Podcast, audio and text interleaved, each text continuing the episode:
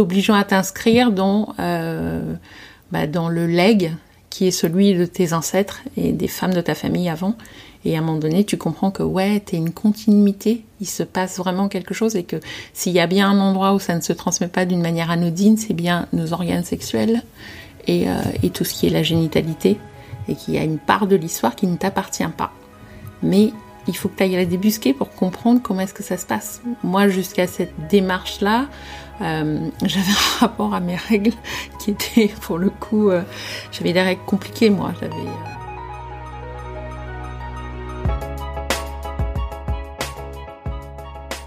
Ça, c'est Axel, la voix derrière le podcast que vous connaissez peut-être déjà, Mima Sex and I, qui fait entendre les expériences intimes et personnelles de femmes noires. Axel est une belle personne qui m'inspire énormément. Elle m'inspire dans la façon qu'elle a de défendre ses convictions, mais aussi la façon qu'elle a de mener ses entretiens. Ce que j'aime particulièrement chez elle, c'est l'admiration qu'elle porte et qu'elle exprime envers ses invités, et comment elle parvient à faire entendre, à faire écouter avec attention une voix de l'intime et de l'intérieur. Et je me souviens vraiment avec euh, émotion en fait euh, d'avoir écouté certains épisodes avec euh, la gorge nouée parce que l'émotion et la retenue dans les voix de certaines invitées m'ont vraiment bouleversée en fait. Et Axel ne le sait peut-être pas encore, mais son podcast m'a définitivement motivé à sortir le mien, à sortir de l'ombre, à exprimer cette voix qui était en moi à comprendre en fait qu'il n'est rien d'aussi puissant et d'aussi impactant que la voix de l'intime. Et le parcours d'Axel est traversé par cette quête, celle du récit de l'intime, dans ses interventions médiatiques, ses écrits, sa collaboration à l'ouvrage collectif euh, Volcanique. Et lorsque j'ai découvert son podcast, je me suis vraiment demandé, mais pourquoi un podcast uniquement sur les paroles de femmes noires en fait? Eh bien, pour la même raison que peut-être certains d'entre vous euh, se demandent pourquoi un podcast sur les règles. Eh bien, justement parce que l'interrogation même, le fait de poser cette question, euh, en dit long en fait sur l'absence d'une telle parole dans l'espace public. Avec Axel, on parle de vécu personnel, d'histoires transgénérationnelles douloureuses, mais ce qui transparaît le plus, je pense, c'est euh, sa voix qui est joyeuse. Cette conversation, c'est une invitation au récit personnel, à s'approprier son récit, mais c'est aussi une ode à la joie. Bonjour Axel et euh, merci. Bonjour, merci pour l'invitation. Chez toi. Euh, Axel Jandiké, moi je t'ai découverte euh, via ton podcast, le podcast que tu as créé cette année, qui s'appelle Me, My, Sex and I, un podcast où tu invites des femmes noires à parler de leur intimité. Et entre autres choses, on y retrouve, on y retrouve voilà, plaisir féminin, on parle de maternité, de vivre sa féminité, celle qu'on choisit pour soi-même euh, à travers différents âges, mhm. différentes euh, étapes de la vie. Euh, il y a quelques entretiens qui, moi, m'ont particulièrement ému et touché.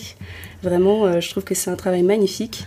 Et avant cela, donc tu avais euh, initié la rédaction d'un ouvrage qui s'appelle Volcanique. Alors c'est pas moi qui l'ai initié, l'initiatrice c'est Léonora Miano, mhm. qui est donc euh, une auteure euh, française d'origine camerounaise, qui est également le prix Femina 2013 pour un roman époustouflant qui s'appelle La saison de l'ombre. Mhm et qui est en fait à l'initiative de ce projet parce qu'elle avait déjà réalisé un ouvrage autour euh, du désir pour les hommes qui s'appelait Première nuit. Oui.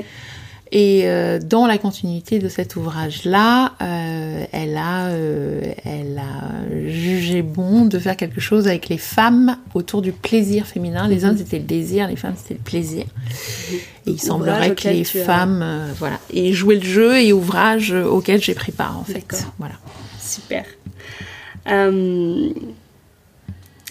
ma première question, on attaque. ok, ok. C'est euh, comment, euh, Comment tu en es arrivé à t'intéresser à l'intime?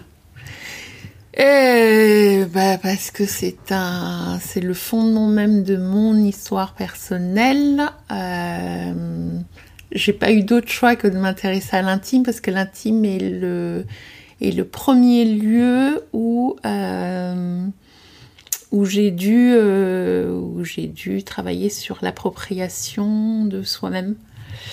Euh, l'intime, moi, a été euh, violenté euh, de manière voilà, enfin pas irrémédiable puisque voilà, j'ai réussi à construire d'autres choses derrière, mais mon intimité a été la possession de quelqu'un d'autre quand j'avais 11 ans. Euh, quelqu'un est venu s'en emparer sans me demander euh, voilà mon avis et je me suis retrouvée projetée d'un coup d'un seul dans un dans un corps de femme, dans un voilà, dans, quelque chose qui, n'aurait pas dû survenir de manière aussi brutale. Euh, et du coup, suite à ce viol, euh, je me suis posé des questions. Euh, parce que j'étais une petite, une, petite fille, parce que oui, à 11 ans, j'étais une petite fille, très curieuse, très,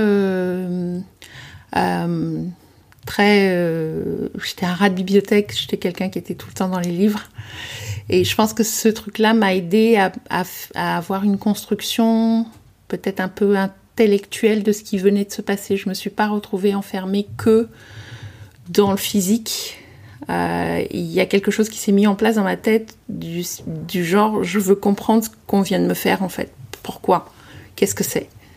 Euh, Et en allant chercher pourquoi on m'avait fait ça, euh, j'ai au passage compris que cette intimité-là, c'était moi qui décrétais à qui elle appartenait, et elle m'appartenait avant toute chose, et que je pouvais choisir de ne pas euh, en être exclu parce que cet acte-là avait été, été survenu.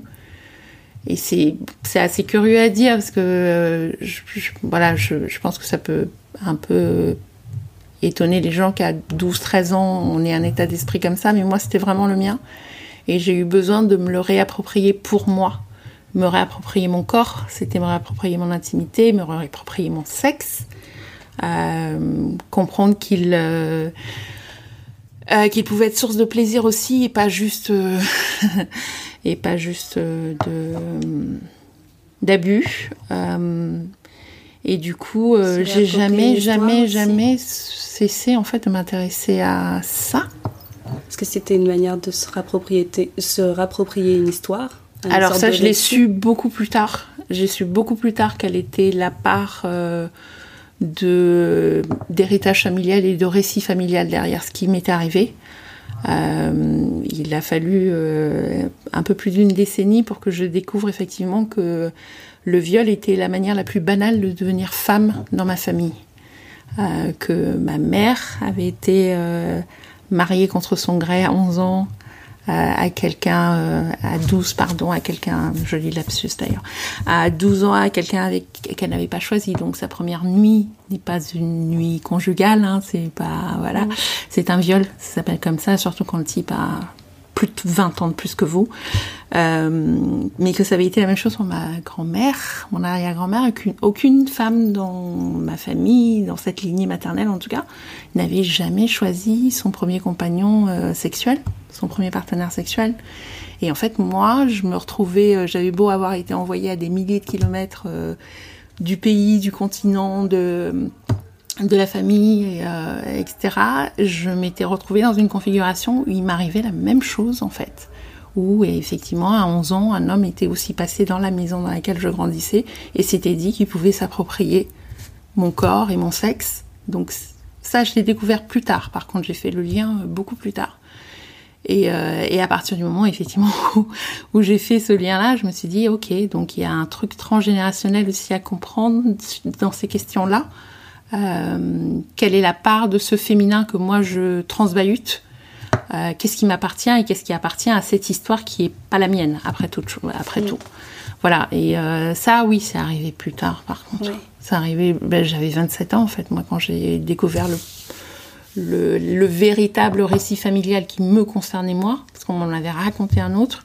Et quand j'ai découvert à ce moment-là le récit familial qui m'a été restitué en grande partie par mon père, euh, j'ai voilà, j'ai pu mettre les, les, les, choses en place en disant ok, le féminin en fait, moi je je vais pas le transporter comme ça. Euh, je, et puis moi j'étais maman d'une fille depuis, enfin je suis devenue mère à, à 19 ans.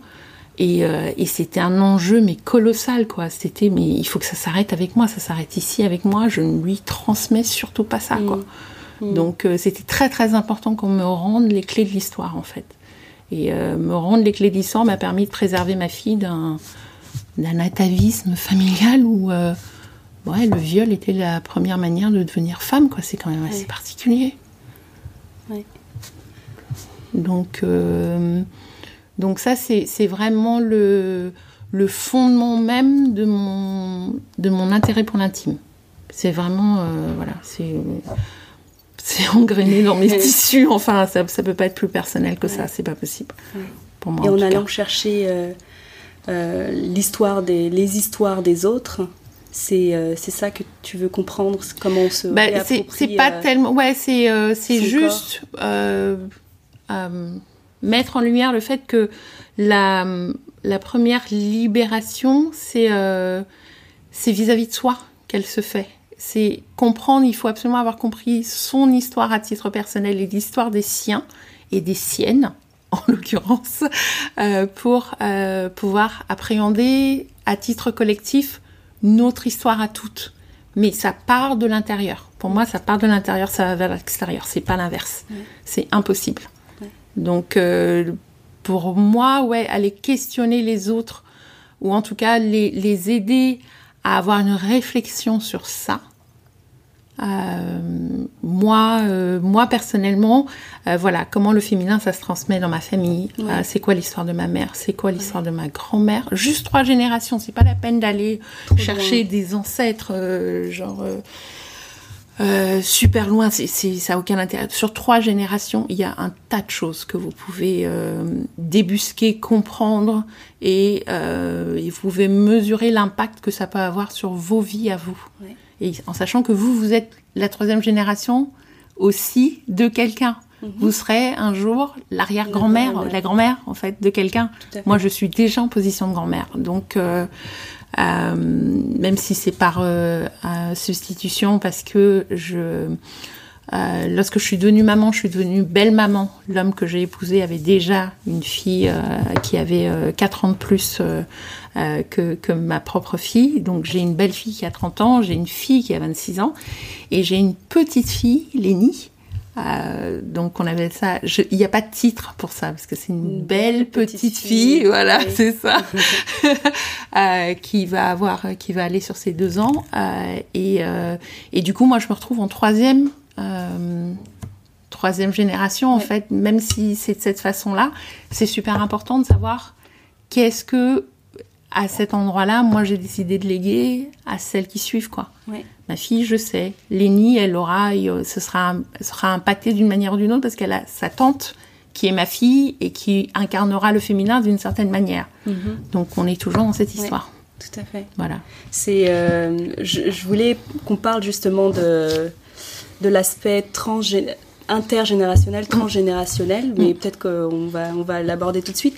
Je, je lisais euh, la puissance du féminin de, de, la puissance du féminin de Camille Face. Mm -hmm. Je sais pas si tu l'as. Je l'ai pas lu. Ouais. Mais je me euh, le titre. Et, et, et euh, elle disait quelque chose d'assez euh, qui m'a interpellée. Je voulais justement la, la citer.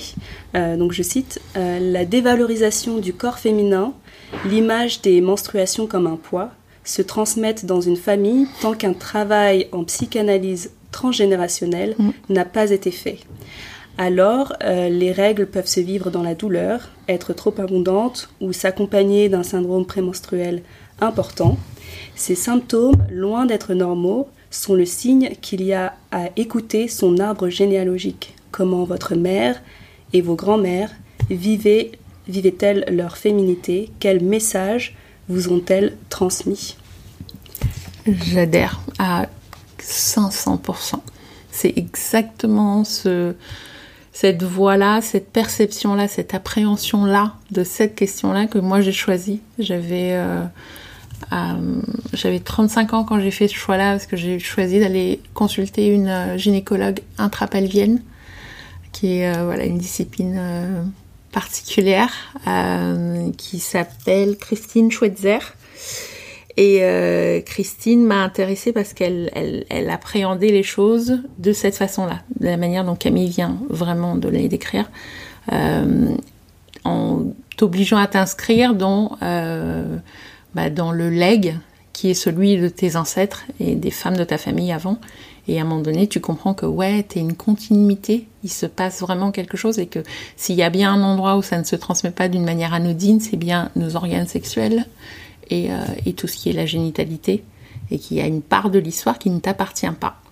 Mais il faut que tu ailles la débusquer pour comprendre comment est-ce que ça se passe. Moi, jusqu'à cette démarche-là, euh, j'avais un rapport à mes règles qui était, pour le coup, euh, j'avais des règles compliquées, moi. J'avais on parlait pas d'endométriose à l'époque, hein, donc euh, je suis vieille, les gens. Je suis super vieille en fait.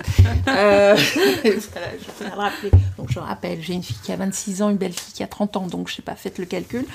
Euh, donc, donc moi, à mon époque, euh, vraiment l'endométriose, c'était pas à l'heure du jour. On était, on avait mal, juste avait mal, mais mal au point où moi, les deux premiers jours étaient invalidants en fait.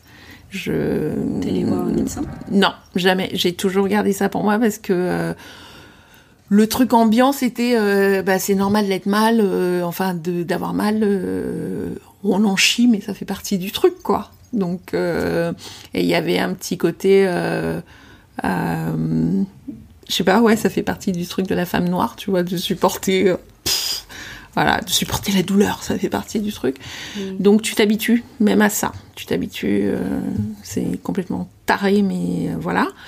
Euh, et en fait, jusqu'à mes, ouais, ça, jusqu'à mes, mes 30 ans, c'était, voilà, ça faisait partie du, du truc. je me posais pas la question. Et puis j'ai commencé à m'intéresser à des disciplines alternatives, à, à d'autres manières d'appréhender mon histoire parce qu'on m'avait rendu mon histoire entre temps. Euh, et je suis arrivée donc jusqu'à la gynécologie euh, intrapelvienne. Et à ce moment-là, comment on peut définir cette euh, discipline Comment on peut définir ça euh, Alors.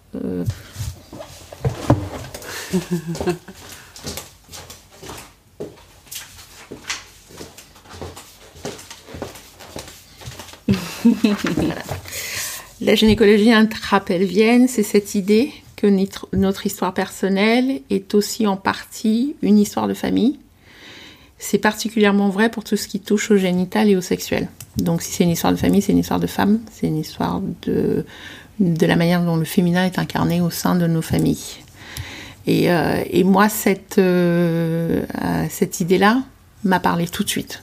Mais peut-être parce que je venais, ouais, je venais de cette histoire de femme-là, quoi. Donc c'était, ça faisait juste sens. Le truc, tu lis le truc et tu fais, bah, ah bah merci. Oui. Voilà. C'est une évidence. Et c'était une évidence. Et effectivement, moi, quand je suis arrivée euh, sur ma première consultation, euh, je, je, lui ai expliqué bien sûr euh, pourquoi j'étais là.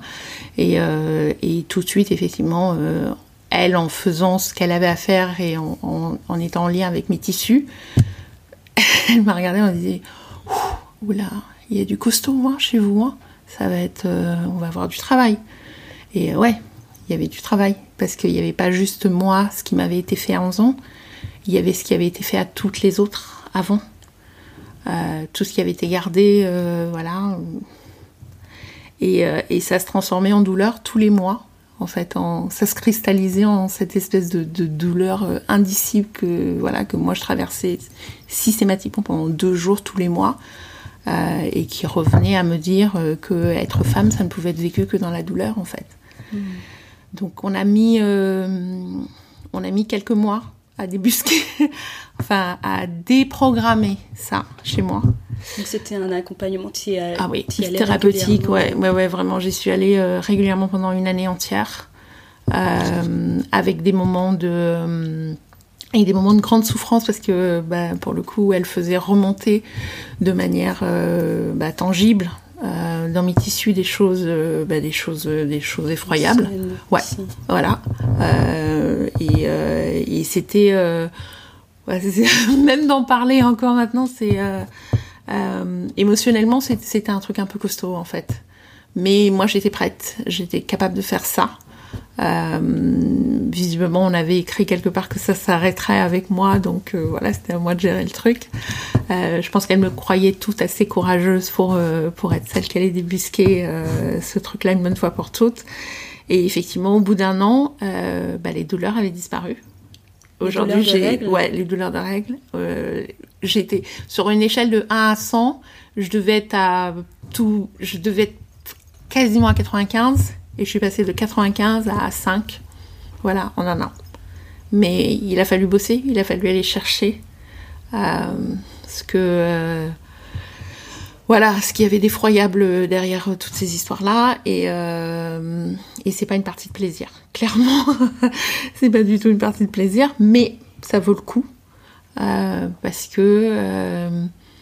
parce que, ouais, aujourd'hui, je vis je vis tout ça d'un endroit qui est, euh, qui est solaire.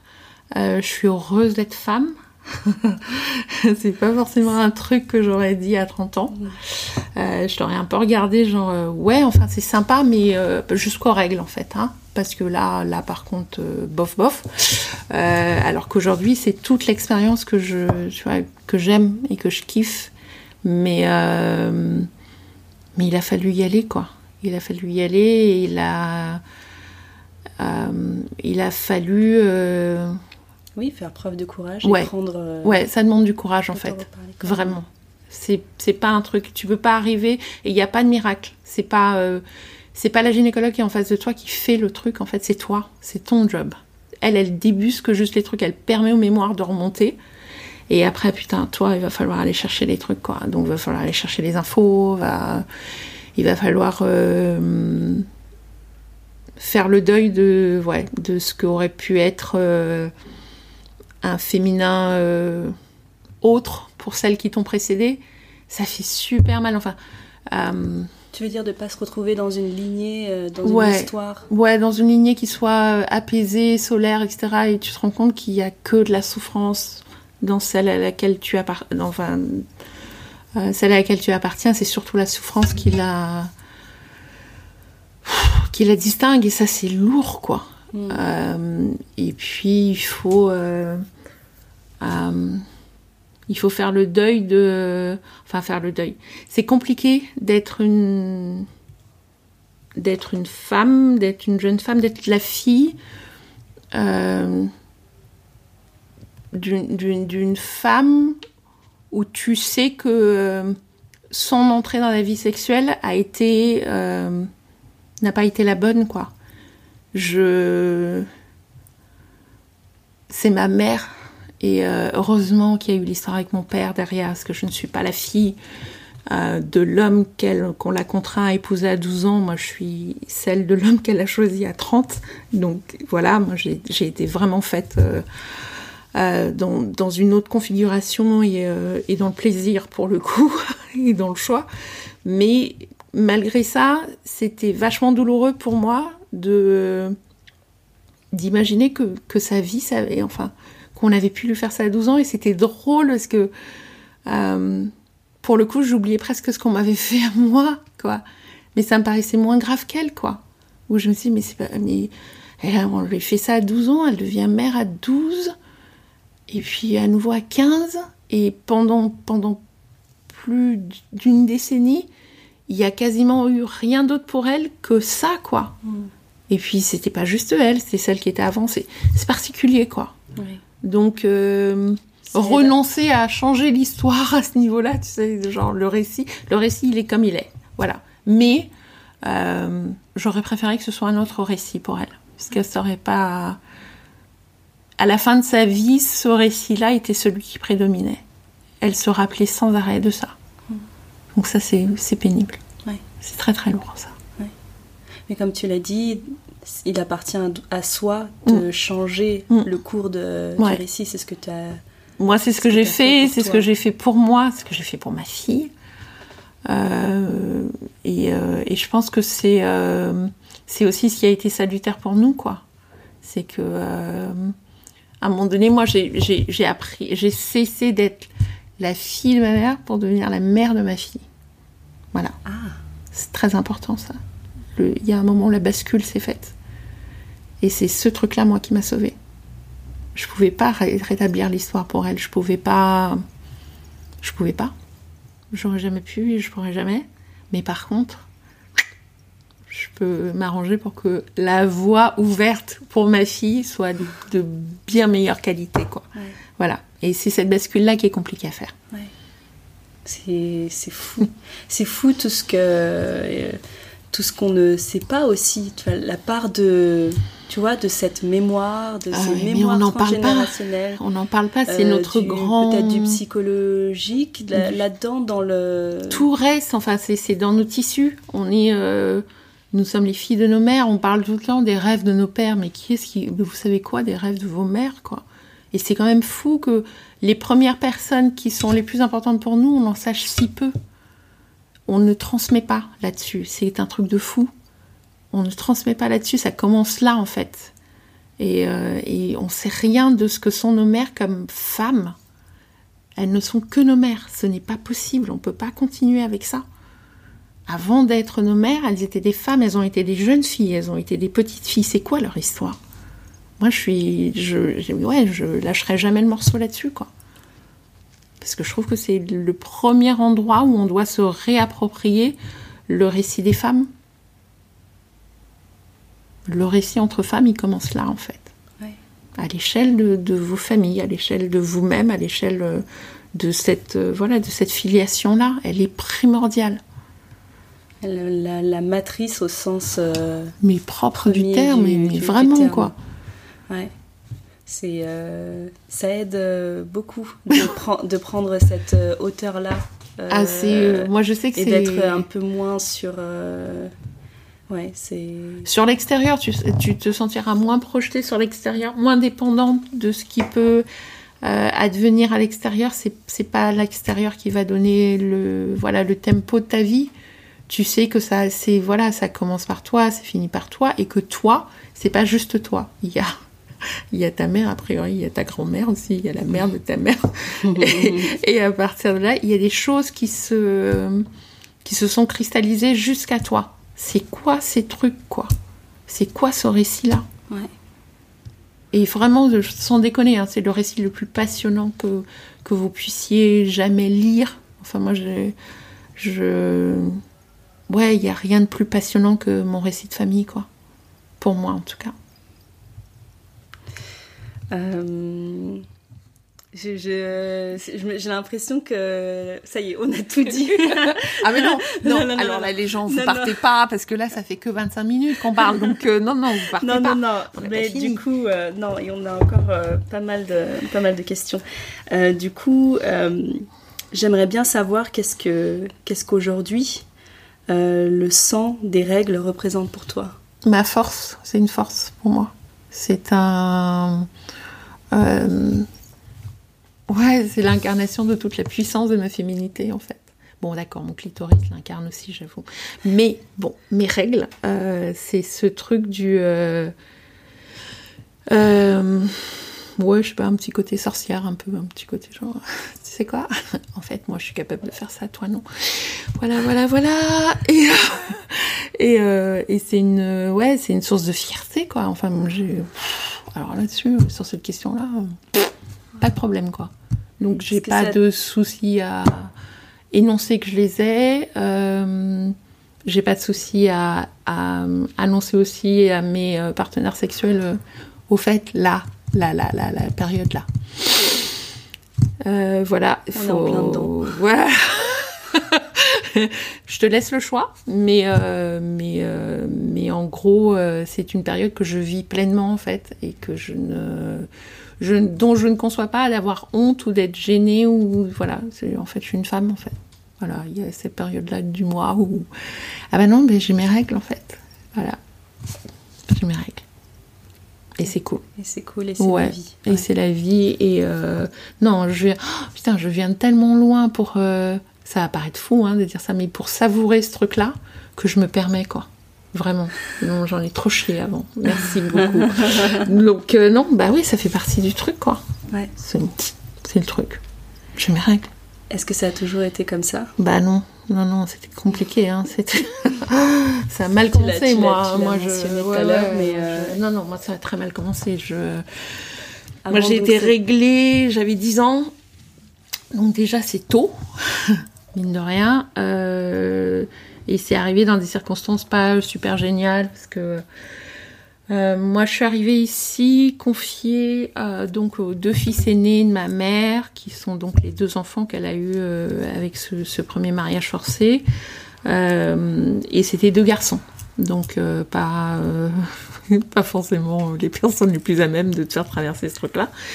Et en l'occurrence, quand mes règles arrivent, euh, l'aîné des deux a une petite amie euh, chez laquelle on vit à Vitry-sur-Seine et qui est une grosse connasse. Euh, donc voilà, ça c'est fait, c'est dit. qui a elle-même une fille qui s'appelle Peggy, qui qui est juste aussi à l'image de sa mère, une petite connasse par contre. Et ça se passe très très bien, si tu veux, entre nous. Euh, c'est-à-dire que la, la mère veut bien euh, de, euh, de mon frère aîné, mais pas de sa petite sœur qu'elle trouve encombrante. Donc c'est moi, la petite. donc nos rapports sont exécrables. Et, et c'est dans la maison de cette femme que j'ai mes règles, que je me réveille un matin et que, et que le matelas est maculé de sang et que j'ai mes règles en fait. Et cette meuf. Et t'avais 10 ans donc. Et j'ai 10 ans. Et cette meuf euh, est juste ce que tu pouvais imaginer de pire comme euh, interlocutrice pour, un, pour une jeune fille à ce moment-là de sa vie. Donc euh, moi je me réveille, je vois le drap, le sang, je suis toute bah, nauséeuse, enfin bref, pas bien quoi. Et c'est sa fille avec qui je partage la chambre, parce qu'on est sur des lits jumeaux, qui voit le drap et qui se met à hurler, euh, genre, euh, genre à hurler quoi.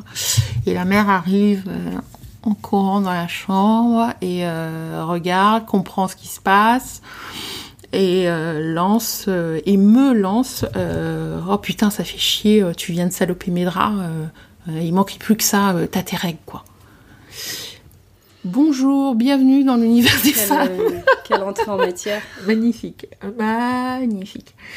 Et euh, avec l'autre petite, euh, bien sûr, à côté, qui a, qui est toujours en train de de chouiner. et donc elle appelle à ce moment-là, voilà, mon frère aîné pour lui dire regarde ce qu'elle a fait. Elle m'a foutu en l'air mes draps. regarde ce qu'elle a fait. Mais j'ai rien fait en fait. C'est mon corps. C'est super naturel en fait ce qui vient de se passer. Mais, euh, mais l'amour transparaît en fait dans les propos de cette femme. Et, du coup, euh, c'est mon frère, en fait, c'est mon frère aîné euh, qui m'a briefé, qui s'est occupé de moi, qui m'a emmené prendre ma douche, qui m'a expliqué les serviettes, qui m'a expliqué que ça reviendrait deux fois, enfin une fois tous les mois, qui a été le premier à me dire ne prends pas d'aspirine parce que ça va les fluidifier, parce que lui faisait des études de médecine en fait, et c'est pour ça qu'il pouvait en fait aborder cette question, euh, je pense comme ça. Euh, et, euh, et c'est lui en fait qui m'a, c'est lui qui a fait office. Bah ouais, c'est lui qui a fait office de de mère bienveillante, contrairement à, la dame avec laquelle il vivait à ce moment-là.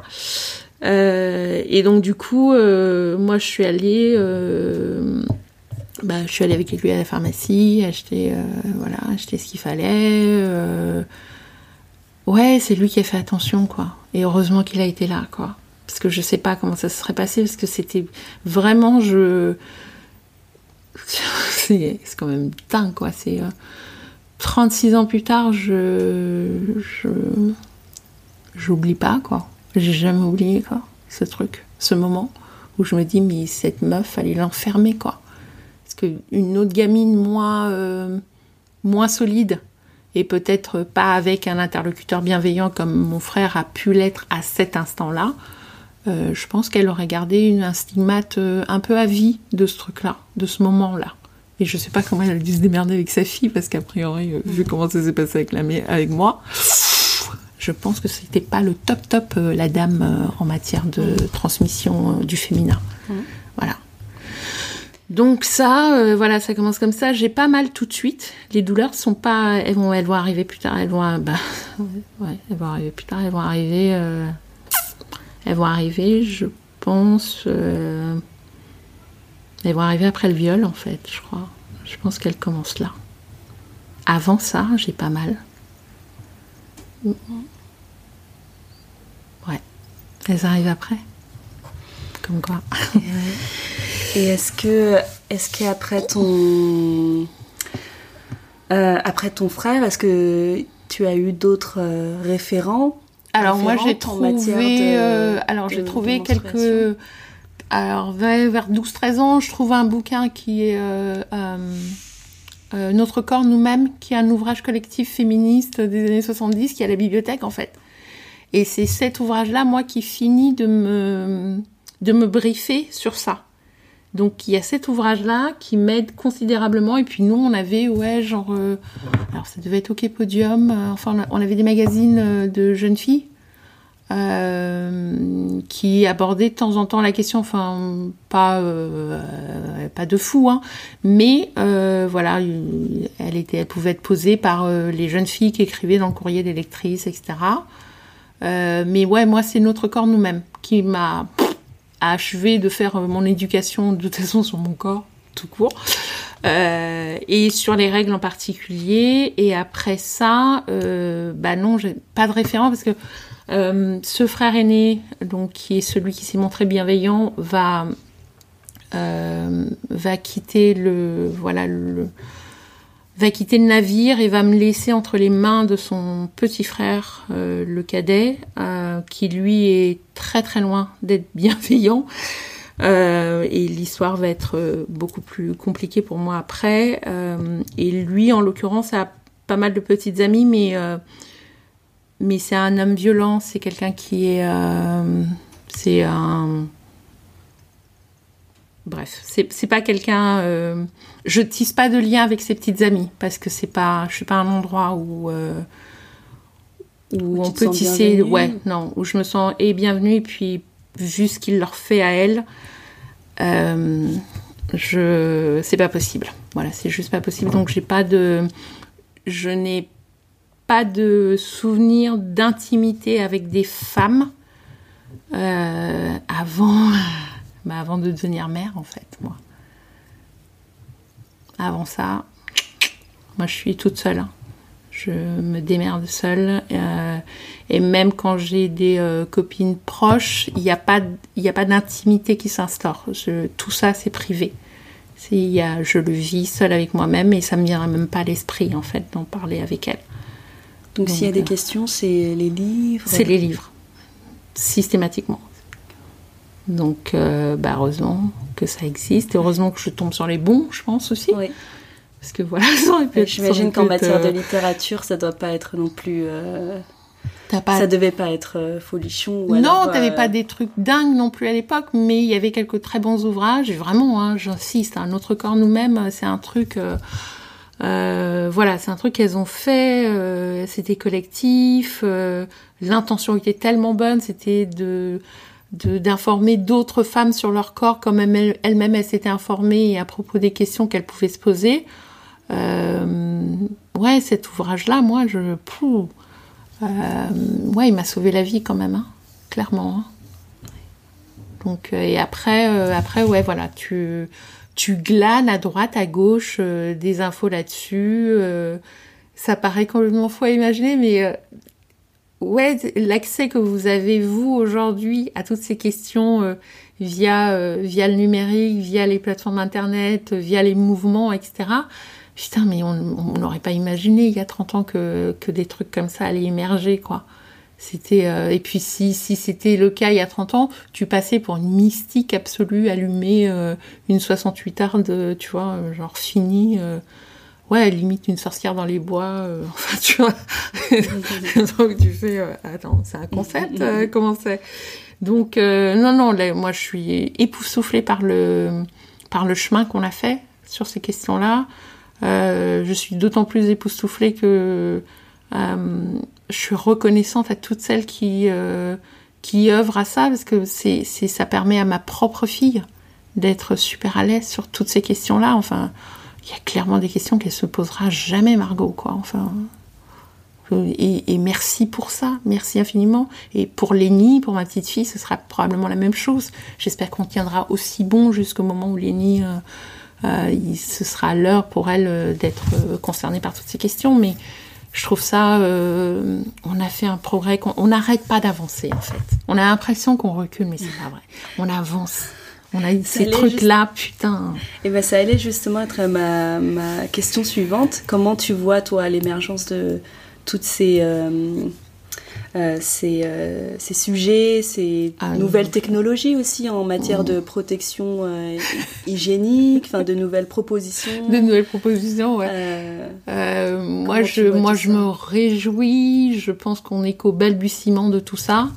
Euh, je pense qu'on est enfin en train de comprendre que le féminin, ça se célèbre, nous les femmes, les premières.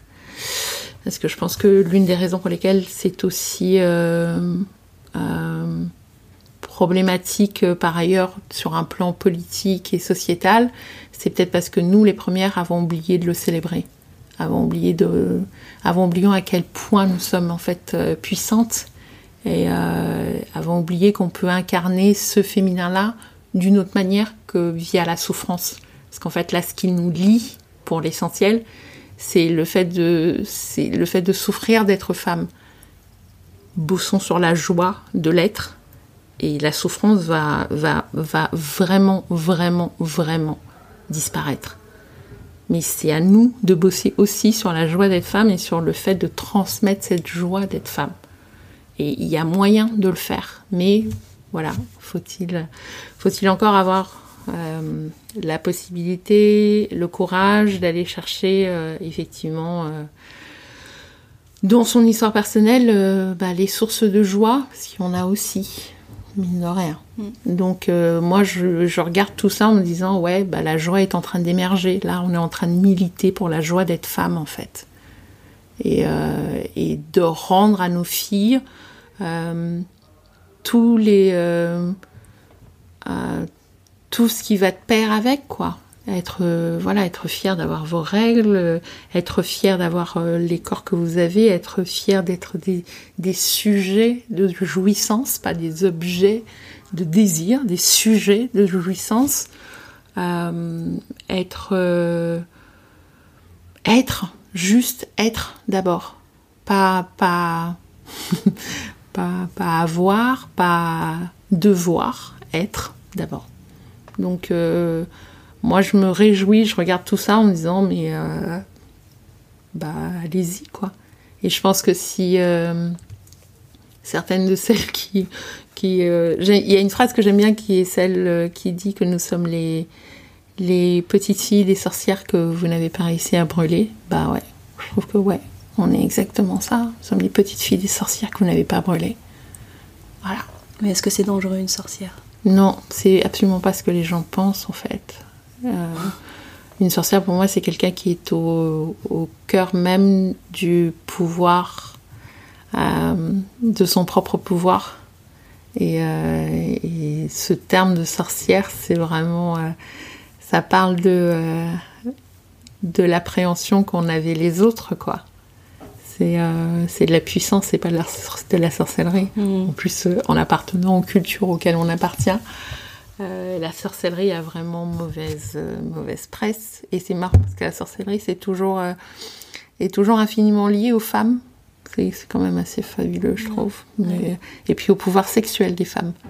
C'est au passage, je sais pas, lié les trucs, hein, genre pouvoir sexuel, femme, sorcellerie. Il y a un truc là, je sais. Mais bref, voilà. J'ai euh, hâte du livre de Mona Cholet qui va sortir oh, en librairie bientôt. moi donc. Hein.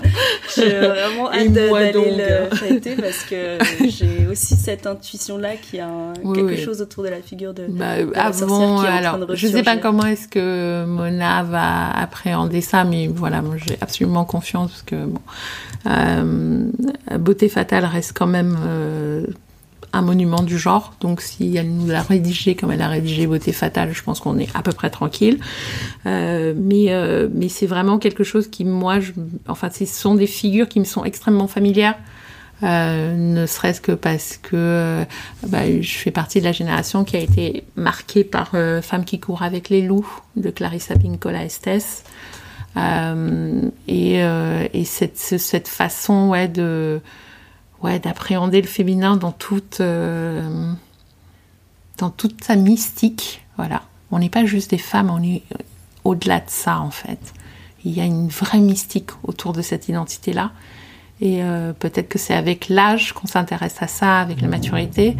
Mais euh, moi, c'est un truc qui m'a toujours parlé en fait. J'ai toujours su que j'étais plus vaste que euh, voilà les définitions que les autres voulaient bien m'appliquer. Mm. Donc ouais, je suis une femme, mais je suis. Mm. On a parlé. Ah, j'aimerais te poser, oui, donc une question que je pose habituellement à, cette, à ce moment-là de, de l'entrevue, avec euh, ton expérience et ton savoir d'aujourd'hui. Qu'est-ce que tu dirais à la jeune Axel qui vient hmm. d'avoir ses règles? Oh, oh, putain. Euh, euh, ma poulette, ma poulette, ça va bien se passer. Réjouis-toi, tu es une femme. Je lui dirais ça. Et, euh, et mets un pain à la dame qui est en train de parler derrière ton frère. Là. Mais euh, bon, ça c'est pas, ça fait pas partie de, voilà, c'est pas très bien. Voilà. Disons. Mais au passage, si tu pouvais me, si tu pouvais prendre euh, ma revanche, ce serait bien. Voilà, voilà, la meuf 36 ans plus tard, elle en est toujours là. ouais, ouais, il y a des trucs que je gère, il y a d'autres moins. Voilà, désolé, ça je gère toujours pas. C'est un peu resté en travers de ma gorge ce truc-là. Euh, mais non, non, je lui dirais ouais, tu es une femme tu viens de devenir une femme et euh, réjouis-toi. C'est puissant. Vraiment. Alors tu la féliciterais. Je la féliciterais, mais comme j'ai, comme célébrerais avec. Ah ouais, mais c'est ce que j'ai fait avec ma fille, moi, quand ça lui est arrivé. C'est exactement ce que j'ai fait. Euh, on a fait, euh, on a fait une soirée. Euh, où on a, euh, où on a, euh, je sais plus ce qu'on a regardé comme film, mais en fait on s'est fait une soirée festive. On était trois en plus, qu'une amie était là le jour où c'est arrivé. Et, et c'était très drôle parce que ma pote me disait, moi, quand ça m'est arrivé, ma mère, elle m'a mis une gifle. et j'avais regardé, genre, j'avais regardé, genre, ma pote, elle était somalienne, hein. et j'avais regardé, genre, pardon, une quoi? Me fait ouais ouais, euh, il m'a mis une gifle, genre euh, genre bienvenue au royaume des femmes quoi. Je fais ah ouais mais non, non non, il y aura pas de gifle de ma part sur ma fille. Non non, euh, ma chérie c'est cool, c'est super, tu vas voir, c'est t'es une femme, c'est cool, t'es une femme. Bon, après, elle m'a un peu regardé, genre, c'est quoi l'arnaque, hein Parce que. Peut-être qu'il y a anguille sous roche. c'est vrai. Euh, je mets des couches, euh, il y a des fuites. Euh, bah, c'est quoi ton truc, là? Mais tu verras, t'auras des raisons de te réjouir plus tard. mais, non, c'est exactement ce que j'ai fait avec ma fille, moi. J'ai fait avec elle bah, le truc que j'avais pas vécu, moi. Et ça, c'est pareil. C'est à tout moment, vous avez le pouvoir de changer le script j'aurais pu moi perpétuer ou me taire, tu vois, ou ou euh, ouais d'une manière euh, inconsciente transbahuter moi ce que j'avais vécu comme trauma à ce moment-là bah non non non moi je lui enfin j'étais contente pour elle quoi. Et du coup ouais du coup elle a trouvé ça de toute façon elle a passé une super soirée donc elle a trouvé ça cool. Donc voilà. Mais mais c'est vraiment ouais il n'en tient qu'à vous hein, de célébrer le truc hein. Moi j'ai célébré. Et euh, je, ouais, je dirais à la, à la petite Lily, euh, parce que c'était, c'était mon prénom quand j'étais petite, euh, je lui dirais de se réjouir. Ouais, c'est chouette. donc on a parlé des premières règles. Qu'en est-il de la fin des règles? Ah, tu veux dire la ménopause? Ouais.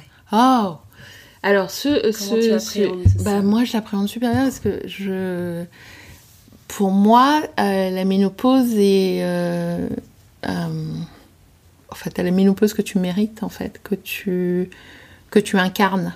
Et je pense qu'elle est en lien direct avec la féminité que tu incarnes. Et je pense que si tu es bien aligné dans ton féminin, et si ton féminin est quelque chose de, voilà, de solaire, de réjouissant, de,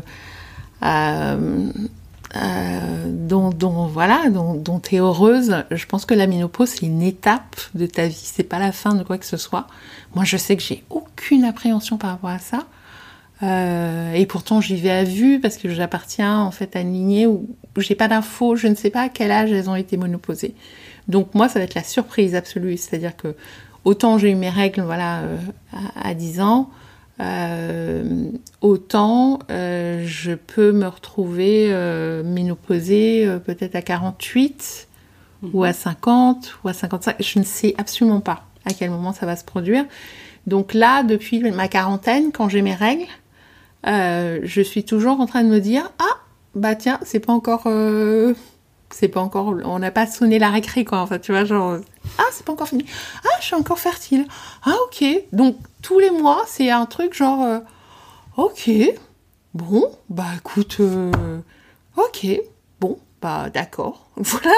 Donc c'est c'est une c'est une surprise tous les mois, une, bah une bonne surprise hein, forcément, mais, mais c'est pas un truc où je suis... Euh, je pense que je serais pas triste de, de ne plus les avoir en fait. C'est juste, ça fait partie euh, de la femme que je suis moi aujourd'hui, a encore ses règles. Et puis un jour, elle les aura plus.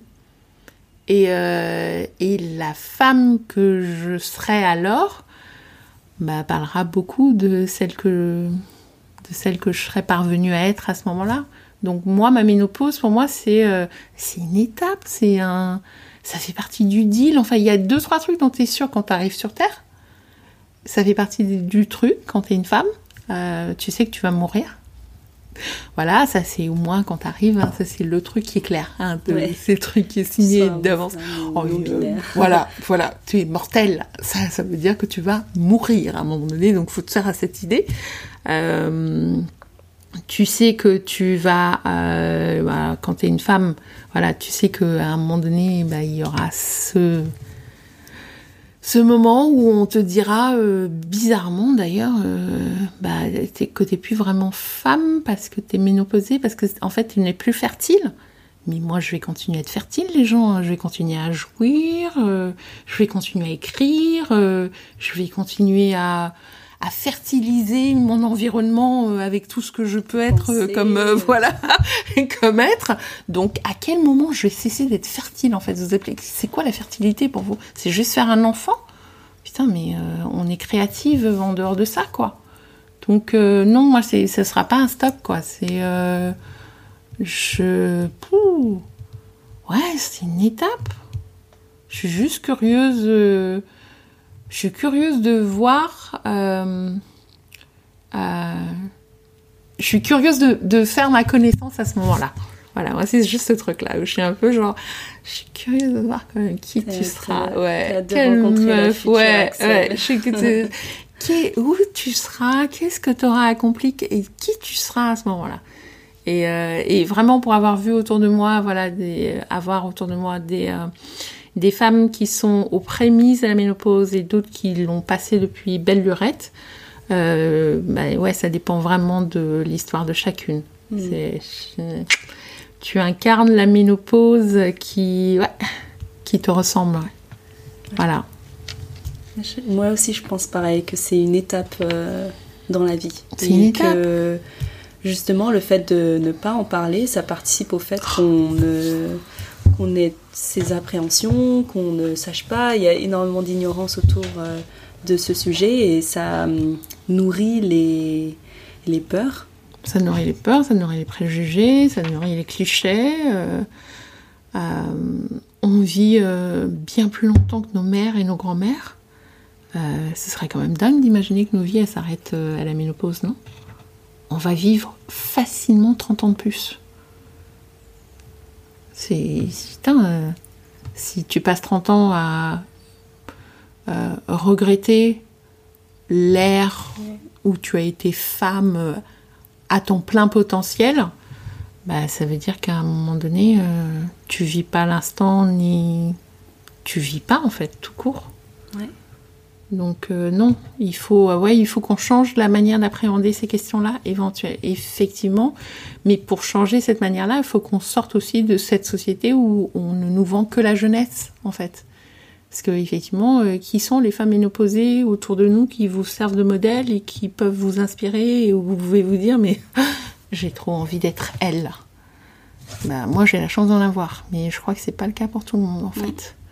c'est ça. Moi j'ai toujours eu, depuis toute petite, j'ai toujours eu des, figures plus âgées que moi euh, auxquelles j'avais envie de m'identifier je ne voulais pas être elle, puisqu'il n'y avait qu'elle qui pouvait être elle-même, mais je me disais, il y a ça que j'aimerais bien incarner, qu'elles ont, que j'aimerais bien incarner quand j'aurai leur âge. Parfois, je l'ai fait plus tôt, parfois, je ne l'ai pas encore fait pour certaines, mais c'est super important de ne pas rester dans, dans cette espèce de jeunisme à deux balles là qu'on vous vend, parce qu'à un moment donné, la vérité, c'est que ça, ça passe. Et qu'il va falloir vivre avec vous-même toutes les autres années qui vont suivre. Et si vous ne pouvez pas visualiser ces années-là de manière euh, euh, bah, épanouissante et réjouissante, euh, ouais, ça va être mm. compliqué de vieillir. Hein. Ça va être très très long hein, et ça dure longtemps. Hein. Donc vous allez passer plus votre temps à vieillir dans une vie qu'à être jeune. Il hein. faut quand même le savoir. Mm. Donc il y a un moment. Peut-être qu'il serait temps de redéfinir. ouais, il serait temps. Il serait temps qu'on regarde. Ouais. Euh, j'avais euh, j'avais regardé euh, le week-end dernier donc sur Facebook les vidéos sur les sur le concours d'éloquence du prix Gisèle Halimi. Mhm. Je sais pas si tu si as vu passer. Oui. Il y en avait une d'entre elles, Lucille Colo, qui parlait de l'épisiotomie ah ah. et qui en parlait comme une affaire de femme. Mm.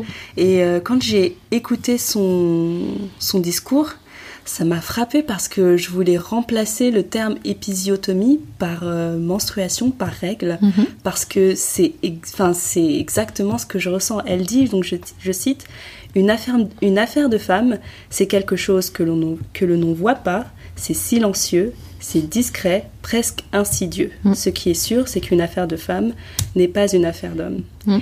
Et euh, quand j'ai entendu ces mots, je me suis dit, mais c'est exactement comme... Euh, ce qui se passe autour euh, du corps féminin en du, général. du corps féminin en général. En général.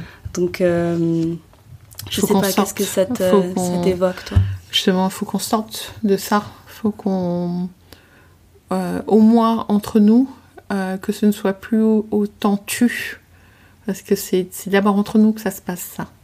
je trouve ça quand même fou que dans une dans une maison, on puisse ne pas on puisse ne pas aborder euh, ces questions-là de l'intime et du corps euh, parce que euh, il faut il faudrait être pudique là-dessus. Il y a quelque chose qu'on a bien ingéré, enfin qu'on a bien intégré, c'est que tout ce qui se rapporte à notre corps est sale, même entre nous, même entre nous.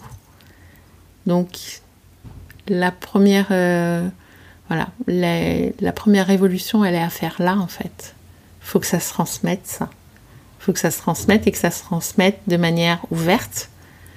Euh, et que, euh, ouais, que les mères et les filles soient en mesure de parler de leur corps, en fait. Euh, de tout ce que ça peut, de ce que ça peut vouloir dire quand on est femme, d'être dans un corps de femme.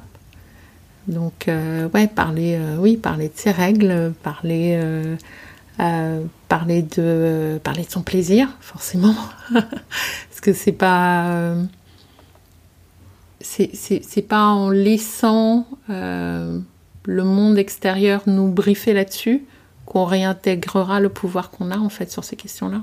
Et c'est ce qu'on est en train de faire. On est juste en train de se réapproprier un pouvoir qu'on a toujours eu, mais on est en train de se rendre compte qu'on bah, l'avait.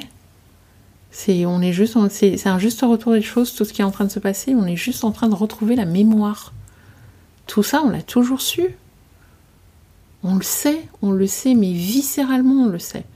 Mais je pense qu'on a peut-être euh, beaucoup plus peur de notre force euh, que euh, que peur de montrer une faiblesse, une vulnérabilité. On est beaucoup, je pense qu'on a, on a beaucoup plus d'appréhension à l'idée de mesurer combien nous sommes puissantes qu'autre chose en fait.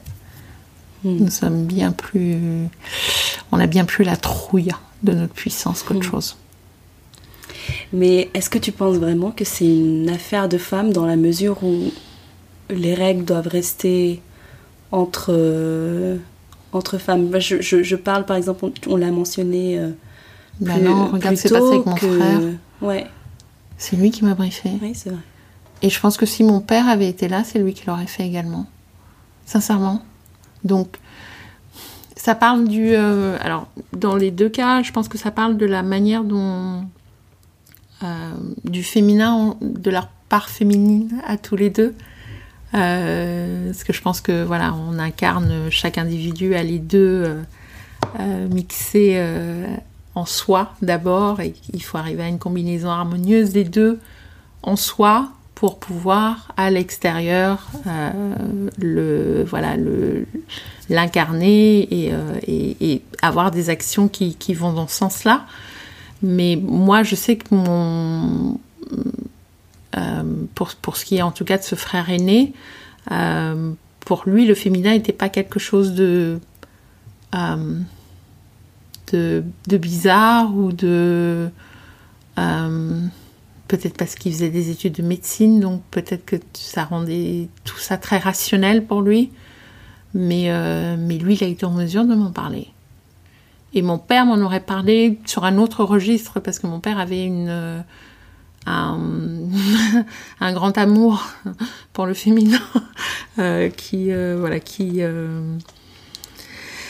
euh, qui s'incarnait dans, dans, dans, ce grand amour qu'il avait pour ma mère et du coup euh, voilà qu'il avait pour moi euh, et ça ça aurait été sur un autre registre mon mm. père ça aurait été voilà c'était plus voilà sur, mm. sur le registre de l'amour et de la fierté et de voilà ça dépend ça dépend de quel endroit donc je sais pas je peut-être qu'il faudrait qu'on éduque mieux nos fils pour que pour que cette appréhension là du féminin soit plus courante donc ça, ça revient, c'est encore entre nos mains, mine de rien, parce que après tout, tous ces gens, tous ces âmes dont on parle, sont avant toute chose les fils de certaines. Donc voilà, encore une fois, c'est à nous de voir ça. Hmm. Euh, si on parle de, du futur, hmm. euh, j'ai bien. Euh, bah, le podcast s'appelle 2400. Euh, C'est une date à laquelle on sera plus sur Terre. Non. Mais. Euh, mais si on pense à, à cette date-là, par exemple, mm. comment tu penses qu'on va. Je pense que les règles. Alors déjà, je pense qu'on sera même plus sur ces considérations-là. Je pense que nous serons des purs esprits. Je pense que nous ne serons plus sur le féminin et le masculin. Je pense que nous serons enfin arrivés à, comprendre que nous sommes, euh, que nous sommes, en fait, que nous sommes tout ça à la fois. Euh, pas que ça et bien plus que ça. Euh, je pense qu'on. Ouais, je pense que c'est. Je peux même pas imaginer ce que ce sera. Parce que je pense que au niveau de la conscience, de l'évolution de la conscience, on sera tellement loin que tout ça sera un niveau supérieur. Ah, je, putain, en tout cas, je ferai tout pour y contribuer à ma mince échelle. mais euh, oui, putain, j'espère, parce que sinon, mais sinon, bah oui, sinon on aura, on aura, on aura euh, réussi à détruire cette planète avant. Mm. On est bien parti pour un, mais je, je crois aussi que dans le même temps où on regarde, voilà, tout ce qui se passe, et on se dit mais mais c'est pas possible d'être aussi cons les humains. Euh, il y a aussi un, vrai euh, éveil de conscience qui a lieu euh, un peu partout. Et il y a autre chose, il y a un autre paradigme qui est possible, il y a autre chose qui est en train de s'écrire. Et, et, je pense sincèrement ouais, qu'on sera... ouais, je suis totalement mystique, moi. Je, je peux même pas te décrire le truc que je vois. mais, mais, du coup, quand on est en pleine conscience comme ça, quand on est ah. tous woke, comme on dit, ouais qu'est-ce que les règles, c'est vraiment plus un sujet C'est ce que non, tu veux dire je pense que ça existera même plus. Je pense que le, les corps, euh, le corps est quelque chose de très, euh, c'est quelque chose de très matériel et de très lourd et de et qui appartient à la pesanteur. Et je pense qu'en 2400, on, on sera même plus là. Enfin, la pesanteur ne sera plus une, quelque chose qui existe en fait. On aura réussi à une nouvelle forme, ouais, une nouvelle manière de vivre. Ouais, ouais, je pense sincèrement. Donc euh, non, ça me. Oh là là, on sera tellement au-delà de tout ça, quoi. J'aime bien, c'est euh, futuristique. Ah, c'est mais euh, totalement mystique et optimiste. voilà, mais ah ouais, non. Non, c'est d'un autre ordre. C'est d'un autre. ouais, c'est d'un autre ordre. Je pense. C'est cool. Voilà. J'ai une dernière question pour toi. Mhm. Euh, si tu me permets, c'est une question que normalement toi tu poses dans ton podcast. Ah putain. ah merde. non, c'est, elle est toute simple cette question. Ah, c'est pourquoi tu as accepté euh, de participer? Ah parce que je trouvais ça super important euh, de d'aborder enfin ces questions-là à l'échelle du, du, vécu singulier de chacune d'entre nous. Voilà. Je trouve que c'est je trouve que c'est important que ça, ce que tu fais là, soit posé quelque part et que peut-être une gamine de 12 ou 13 ans qui tombe là-dessus écoute en se disant mais en fait on peut parler de nos règles comme ça, enfin à haute voix et tout, machin. Bah ouais, tu peux. Tu peux même faire écouter l'émission à ta pote et vous pouvez en parler ensemble pour comprendre ce que vous avez compris, pas compris. Euh, euh, et je trouve que l'époque s'y prête particulièrement euh, c'est de notre responsabilité de d'alimenter avec des choses qu'on aurait aimé euh, entendre, dont on aurait eu besoin. Euh, et pour moi, euh, toutes les initiatives qui vont dans ce sens-là, mais putain, mais je vous supporte à mais, 1000% quoi. Mhm. Voilà, donc c'est ouais, encore une fois, voilà, c'est euh, des choses que tu aurais aimé entendre quand tu étais plus jeune et tu te posais toutes ces questions euh, euh, que tu peux te poser toute une vie quand même euh, sur euh, putain, c'est quoi être une femme, quoi, bordel? C'est, Voilà, c'est quoi être une femme euh, Qu'est-ce que ça, ça peut avoir comme incidence sur, sur l'être que je suis, quoi? Quelle part ça occupe dans, dans, dans cette construction-là, quoi. Parce que être une femme, c'est une facette de l'être que je suis. C'est pas tout ce que je suis. Mais c'est quoi? C'est voilà, il y a quoi qui rentre en ligne de compte là-dedans? Mm. Et puis, euh, putain, euh, on a fermé nos gueules pendant tellement longtemps. On nous a fait fermer nos gueules pendant tellement longtemps, mais ouais, putain, emparons-nous euh, des podcasts, de la parole, machin. Enfin, c'est des trucs qui nous appartiennent, quoi. On a ouais. plein de trucs à dire. Oui. Et dans cette part de euh, être femme euh, n'est qu'une seule part de, de, de, mon être, je trouve que c'est une, ah, une question infinie euh, qui c'est vraiment pas une mince affaire et je pense vraiment que c'est la somme en fait de tout ce qu'on aura vu, entendu, Absolument. collecté, absorbé, appris, Absolument. qui nous fera comprendre euh, ce que c'est, ce que c'est, et euh, c'est l'une des multiples incarnations possibles. Il se trouve que c'est celle-ci euh, dans laquelle euh, bah, voilà, je suis aujourd'hui. Euh, mais ce serait triste d'imaginer que ça ne se résume qu'à ça.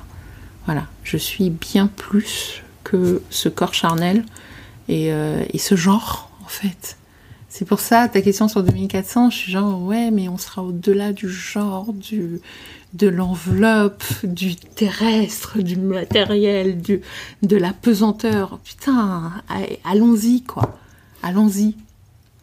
Donc euh, voilà, donc voilà pourquoi j'ai accepté euh, euh, tout ce qui peut nous contribuer à ce qu'on à la légitimité de de nos incarnations, bah voilà, je suis pour. Voilà. J'aime bien cette manière d'embrasser euh, le, ta part de, de, de mystique et, de, ah ouais. c'est très joyeux et, ah et optimiste. Oui, oui. Et ça fait du bien. C'est euh, quand même chouette, quoi. Enfin, je toute cette euh, toute cette expérience, que c'est qu'une expérience, on fait que passer tout ça, voilà, peut être terriblement réjouissante si tu veux bien euh, aller chercher la joie en fait. Aller chercher la joie les gens. Il y, en a.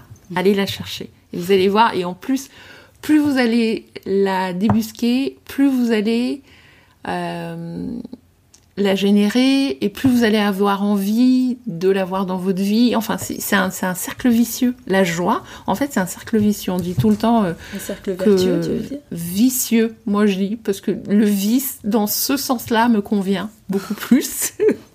c'est ma, c'est ma, c'est ma notion toute personnelle de vice, j'avoue. Euh, mais bon, oui, bon, d'accord, les gens ils disent vertueux, bon, d'accord, ok, je vous concède ce terme. Mais euh, on dit, tu sais, on te dit tout le temps, la, la, souffrance est un puits sans fond. C'est sûr, ça, il n'y a pas de souci. Mais de l'autre côté, en fait, la joie aussi est quelque chose qui est mais intarissable si tu vas là, quoi. Il faut juste choisir qu'est-ce que tu veux alimenter. Et c'est vrai qu'une... Euh, Enfin, je ne peux pas concevoir, euh, je ne conçois pas le monde autrement et, peut-être parce que ça vient euh, voilà, d'une histoire personnelle où, la souffrance était tellement ancrée et a été tellement effroyable pour, euh, voilà, pour certaines que le seul hommage que je puisse leur rendre, c'est ouais, cultiver la joie, mais le, le plus possible, quoi. Parce que tant qu'à faire, si elles devaient se réincarner, je pense qu'elles auraient plutôt envie de se réincarner en être de joie que, que voilà que ce qui leur a été donné de, de traverser. Donc euh, moi, mon job, c'est celui-là. C'est euh, c'est incarner le potentiel de joie qu'il y avait dans cette famille et dans cette lignée et qui est et qui a pas forcément émergé parce que les circonstances étaient celles qu'elles étaient. Mais ouais, ma mission de vie, moi, c'est ça. J'incarne la joie, ouais, clairement. le reste, ça va, merci, on a déjà donné. Donc, euh, ouais, la joie à cette place-là, ouais, dans mon récit euh, personnel et dans ma vie, ouais, c'est clair. C'est clair. Bah, ça fait vraiment beaucoup de bien de m'entendre. merci beaucoup, Axel. Merci, merci. D'avoir été mon invité aujourd'hui et de m'avoir accueilli en plus chez toi. Merci. Avec grand plaisir. Merci. à bientôt.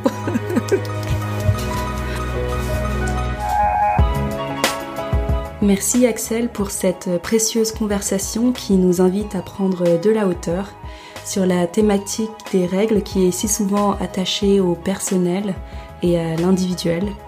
Peut-être que tout ne se joue pas à ce niveau-là, qu'il y a des choses intéressantes à découvrir dans la manière dont on se raconte le féminin, dans la manière dont nous est transmis le féminin, et je trouve que c'est une perspective qui est absolument fascinante je ne sais pas pour vous, mais cette conversation avec Axel m'a rempli d'optimisme et euh, de joie. Évidemment, le lien vers son podcast est en barre d'informations. Allez vite le découvrir, le dévorer si ce n'est pas déjà fait. C'est vraiment excellent. Quant à nous, on se retrouve dans deux semaines pour un épisode qui sera en anglais avec une personne que je considère comme ma consoeur américaine. Je ne vous en dis pas plus, je vous dis à très bientôt.